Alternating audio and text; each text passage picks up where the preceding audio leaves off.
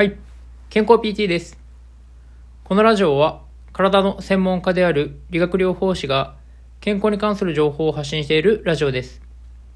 そして、この本日の学びという収録放送は、僕が日々の臨床現場や自己学習の中で学んだことや感じたことを音声日記のような形で残している放送です。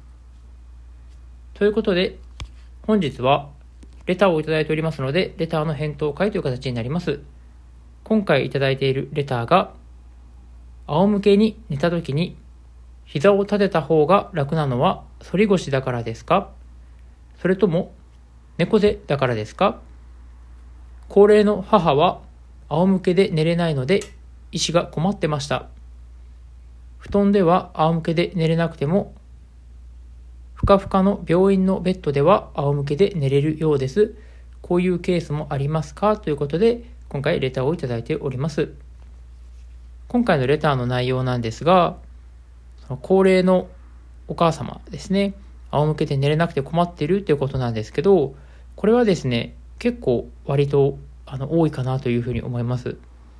で、この原因として考えられるのは、今回のそのレターにもあの書いてありますけど、その反り腰と猫背ですね。ま、これらは両方とも考えられるってところがあります。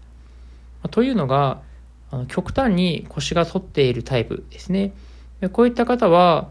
あの膝を伸ばした状態になってしまうと、余計にこう腰が反ってしまって、それでこう腰が痛くてなかなか寝れないっていう現象が起きてくるんですけど、ま、こういった時に、あの膝を立てると、その腰の反っている部分っていうのが、その腰椎っていうのがこうね、あの膝を曲げることによって、あの腰が連動して曲がる状態になるので、まあ、その反りの具合が改善されて、あの寝やすくなるってところがあるので、まあ、極端に腰が反っていても、こういったあの膝を立てることによって楽にできるってことがあります。で、あとはその背中自体がこう曲がっているこの猫背のタイプですね。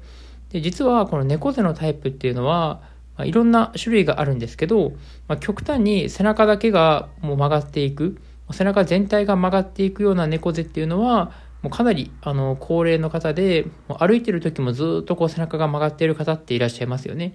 まあ、そういったタイプのあの背中全体がもう丸まっている猫背もあればですね、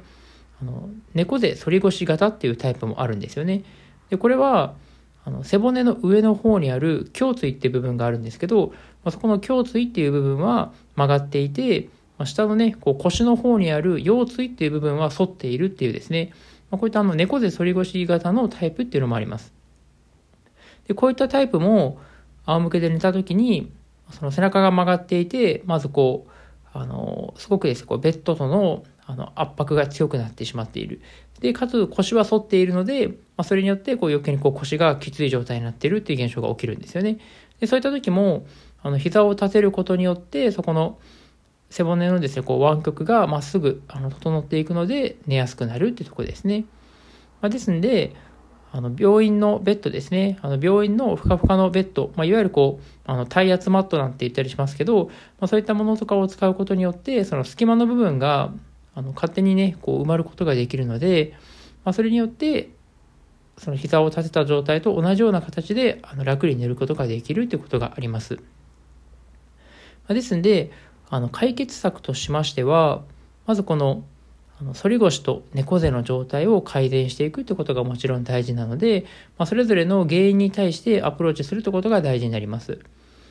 で、あの、やはりこう、猫背反り腰型とかもそうなんですけど、原因となりやすいのは、太ももの後ろにあるハムストリングスっていう筋肉ですね。まあ、ここの筋肉が硬くなってしまうことによって、こういったあの猫背反り腰型のタイプになりやすいので、あの太ももの後ろとかですね、あとはこうお尻周りの筋肉が硬くなっていないかっていうのを確認していただいて、もしそこの部分があの硬くなっているのであれば、あのマッサージであったり、あのストレッチっていうのをしっかりやっていただくということも大事になってくるかなと思います。まあ、もちろんそれ以外にもですね、あの股関節の前側にある腸腰筋っていう筋肉が関係していたり、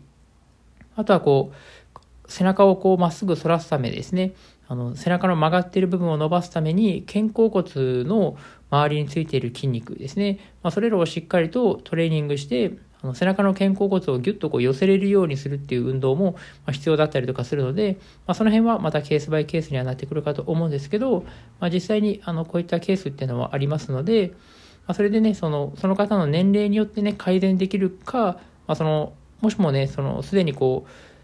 あの関節の部分がこう変形してしまっている方もやっぱりこう高齢の方であればいらっしゃったりもするので、まあ、なかなかねその